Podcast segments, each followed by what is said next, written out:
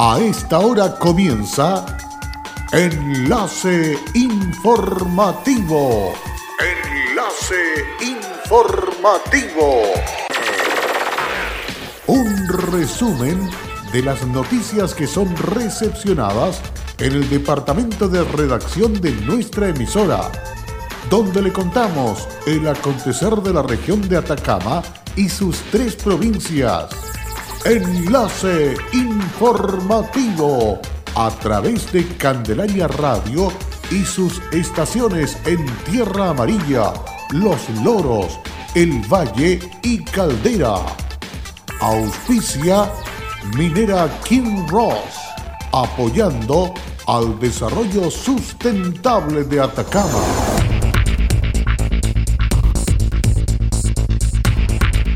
Dos mil personas en la región de Atacama analizaron, se informaron, contestaron las preguntas y participaron de la segunda consulta ciudadana de discriminación. Contraloría General de la República está desarrollando un juicio de cuentas por responsabilidad de la alcaldesa de Caldera. Se viene autorizado por bienes nacionales la versión 2020 del tradicional RAI Atacama. Muy buenas tardes, bienvenidos y bienvenidas a esta edición de noticias que vamos a desarrollar a partir de este instante aquí en Candelaria Radio, enlace informativo que estamos listos y dispuestos para dejarle al día con los hechos más importantes desarrollados en las últimas horas. Vamos con, con las noticias. Más de 2.000 personas en la región analizaron, se informaron, contestaron las preguntas y participaron de la segunda consulta ciudadana de discriminación impulsada a través del Ministerio, Secretaría General de Gobierno y Observatorio de Participación Ciudadana y No Discriminación. La vocera regional del gobierno junto a su equipo se desplegó en terreno y visitó diferentes comunas para instar a ciudadanos a participar del proceso. Quiero agradecer a todos y todas quienes realizaron la segunda consulta ciudadana de discriminación tanto vía online como en papel.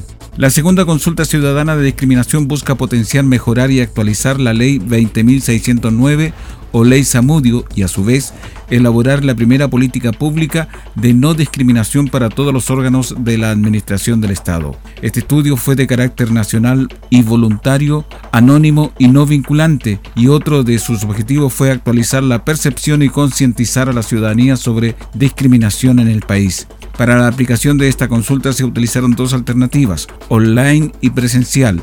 En el caso de formato online en Atacama se realizaron más de 286 y en formato de papel se realizaron más de 1700. La entrega de los resultados constatará de un análisis cuantitativo y un informe final que tiene un plazo mínimo de 8 semanas posterior a la entrega de los insumos y será realizado en el Centro de Políticas Públicas de la Pontificia Universidad Católica de Chile un acuerdo de colaboración entre el Servicio de Registro Civil e Identificación Atacama y la Gobernación Provincial del Huasco permitió atender gratuitamente a habitantes del tránsito, lugar afectado por el aluvión del 27 de enero. El lunes 3 de febrero el equipo de atención en terreno del Registro Civil llegó a esa localidad perteneciente a la comuna de Alto del Carmen para realizar un operativo especial. Sobre la jornada, la gobernadora provincial del Huasco, Nelly Galev, comentó. Bueno, eh, es un mandato en realidad del presidente de la República en su visita aquí a la comuna Alto el Carmen. Él fue a visitar a los albergados y le hicieron saber de que habían perdido toda su documentación y el, presidente inmediatamente mandató al intendente, por lo tanto me dio a mí la orden de venir a terreno, como él nos tiene acostumbrados.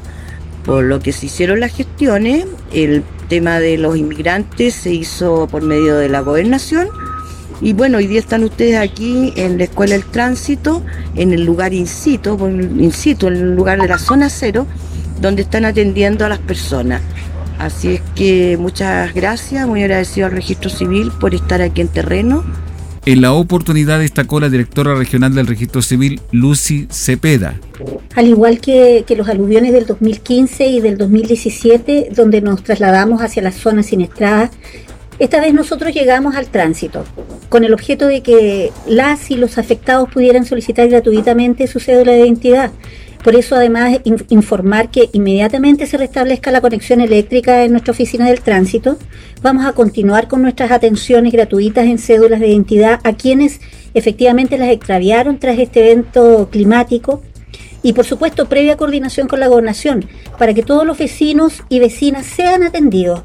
Finalmente expresar que atender a quienes lo perdieron todo por el aluvión eh, para nosotros es muy gratificante, pues como servicio público podemos ayudarlos en algo que, que hace que nuestra labor efectivamente tenga aún más sentido. Las personas beneficiadas con la atención agradecieron a la presencia del registro civil, así lo precisó la vecina Nolfa Gajardo finalmente. Mire, me parece pero súper, súper bueno, porque yo no tenía ninguna posibilidad de ir a Vallenar a ningún lugar por estar aislada y hay mucha gente como yo que está aislada. Desgraciadamente, a lo mejor en esta oportunidad no van a alcanzar a llegar, pero yo encuentro como una labor muy buena.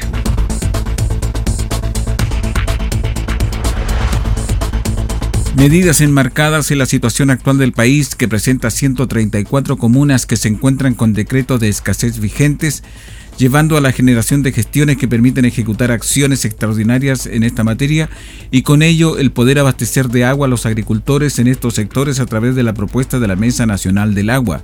Al respecto, la autoridad provincial destacó que estas medidas para enfrentar la escasez hídrica en el país están basadas en tres pilares fundamentales que buscan garantizar el abastecimiento de agua, garantizar la calidad del agua e impulsar una modernización en el marco legal y la institucionalidad en materia de agua.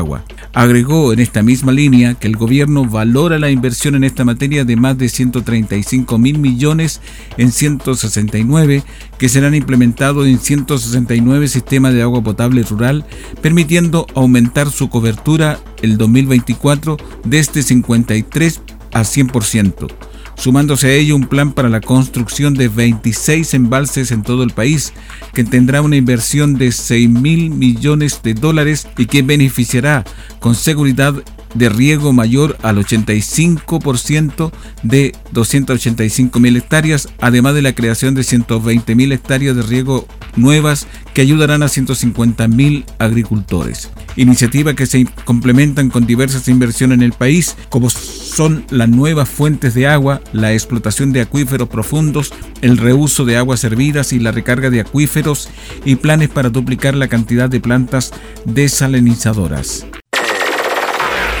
En Candelaria Radio estás escuchando Enlace Informativo.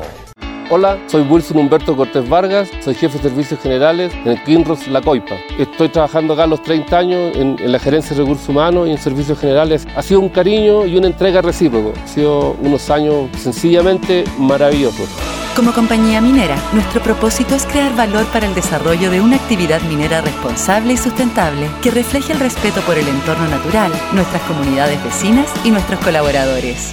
Kinross, comprometidos con Atacama. En Candelaria Radio estamos presentando Enlace Informativo, un reporte diario de lo que ocurre en la región de Atacama y sus tres provincias. En pocos minutos usted escucha un reporte preciso de las noticias que marcan cada jornada sigamos en sintonía de Enlace Informativo. Luego de la pausa ya estamos de regreso para continuar con otras informaciones aquí en Candelaria Radio. Desde el primer día de ocurridas las inundaciones en algunas comunas de la región de Atacama, el equipo del Senama regional encabezado por su coordinadora Adabasi está en terreno trabajando especialmente para colaborar con las personas mayores y hoy con el firme propósito de que pueden volver a su vida normal. Desde un principio, los funcionarios de Senama se pusieron a disposición del Comité Operativo de Emergencia de la Intendencia, en un primer momento levantando información y proporcionando contención a los mayores. La idea era conocer rápidamente la necesidad más urgente de los mayores que estaban en las localidades afectadas, para así coordinar la ayuda necesaria, sobre todo considerando que muchas personas mayores viven solas y en lugares apartados sin redes de apoyo, explicó la coordinadora. Lo que siguió fue la aplicación de la ficha básica de emergencia FIBE y hacer las coordinaciones pertinentes para que los profesionales especializados pudieran entregar apoyo psicológico a los mayores afectados. Se pudo constatar que la gente mayor quedó con mucho miedo y sensación de inseguridad por las pérdidas y sobre todo por haber tenido que dejar sus casas y salir del entorno al cual están acostumbrados. En este sentido, ha sido fundamental los operativos de limpieza de la vivienda de adultos mayores que aún se están realizando para recuperar lo que más se pueda y asegurar las condiciones de salubridad a los mayores. Se ha tenido apoyo de jóvenes voluntarios del INJUB, pero se necesita que se sumen más manos para poder concluir pronto esta labor, dijo la coordinadora de Senama. Contraloría General de la República está desarrollando un juicio de cuentas por la responsabilidad de la alcaldesa de Caldera, Brunilda González, y otros 23 funcionarios municipales por un presunto daño patrimonial superior a los 35 millones de pesos por concepto de carga de combustibles improcedentes, gastos ajenos a la función municipal y rebaja injustificada en la aplicación de una multa a una empresa contratista. Según el portal Soy Copiapó, las irregularidades expuestas en el informe 922 2018 del ente fiscalizador elaborado tras una revisión a los procesos de adquisición y abastecimiento efectuados a través de licitaciones y tratos directos en la municipalidad de Caldera para el periodo comprendido entre el 1 de enero del 2017 y el 30 de junio del 2018. Dicho informe señala que se realizaron cargas de combustible sobre la capacidad de estanques de los mismos, carga de combustibles efectuadas en un mismo día en una forma consecutiva y que son superiores a la capacidad del estanque del vehículo. Además que se consta la realización de compra de las actividades, así como también fotografía de los tazones entregados, en los cuales se hace alusión al Día Internacional de la Mujer, no observando que a través de dichas acciones se satisfaga alguna función propia de la entidad edilicia.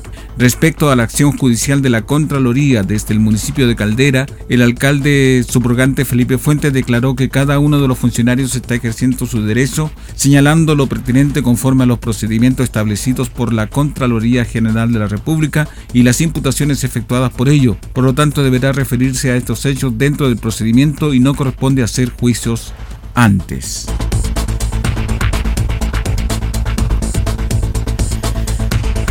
Una importante labor formativa y recreativa se viene desarrollando por el municipio de Copiapó en el Centro Comunitario del Palomar durante la presente temporada estival que consiste en teatro y expresión corporal que está a cargo de la actriz profesional pedagoga teatral de la Universidad Católica y además directora y creadora de la Escuela de Teatro Municipal Montserrat Calahorra.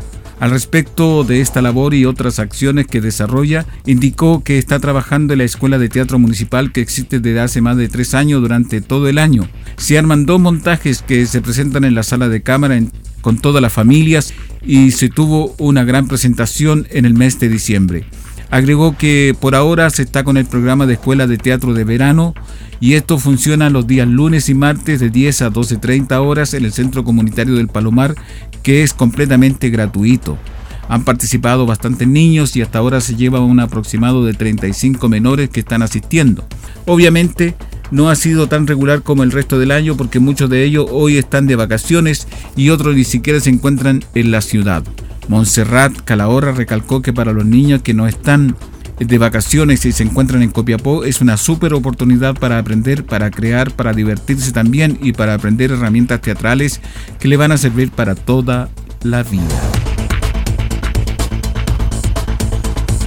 La versión 2020 del tradicional RAI Atacama ya cuenta con la autorización de bienes nacionales para su desarrollo, el cual fue entregado por la propia Ceremi, Carla Guaita, al representante de la Asociación de Raidistas de Atacama, Milenko Goich. La actividad deportiva que se lleva a cabo desde la noche del martes 4 de febrero hasta el domingo 9 de febrero cuenta con un número récord de visitantes y participantes provenientes desde todo Chile, así como invitados internacionales. El RAID Atacama, en su versión número 38, ahora trae a 270 personas que provienen de todo Chile, desde Arica a La Unión. Son clasificados como los mejores pilotos de Chile en off-road y sobre todo en la arena. La gente está muy contenta, muy ansiosa. Este territorio siempre ha sido cotizado como uno de los lugares más bellos en que se tiene en Chile y sobre todo en este tema, señaló Milenko Goich, socio representante de la Asociación de Raidistas de Atacama, quien destacó y enumeró que a contar del inicio se comienza con una ruta nocturna que es muy difícil, muy técnica, Hoy miércoles se tiene la ruta más larga que son 150 kilómetros. El día jueves, viernes y sábado se tienen rutas y competencias de trepada que van a ser dos competencias diarias con cuatro categorías. Motos, buggies, vehículos en categoría estándar, modificado y pro. Estos últimos son los vehículos más potentes que hay en Chile con mil caballos de fuerza que vienen acá y se han preparado única y exclusivamente para este evento.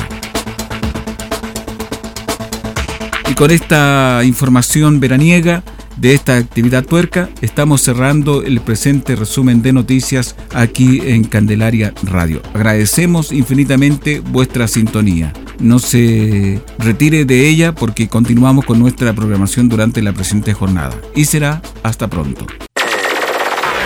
Cerramos la presente edición de Enlace Informativo un programa de informaciones recepcionadas por el departamento de redacción de nuestra emisora.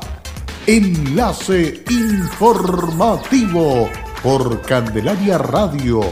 Es presentado por Minera King Ross, aportando al desarrollo sustentable de Atacama.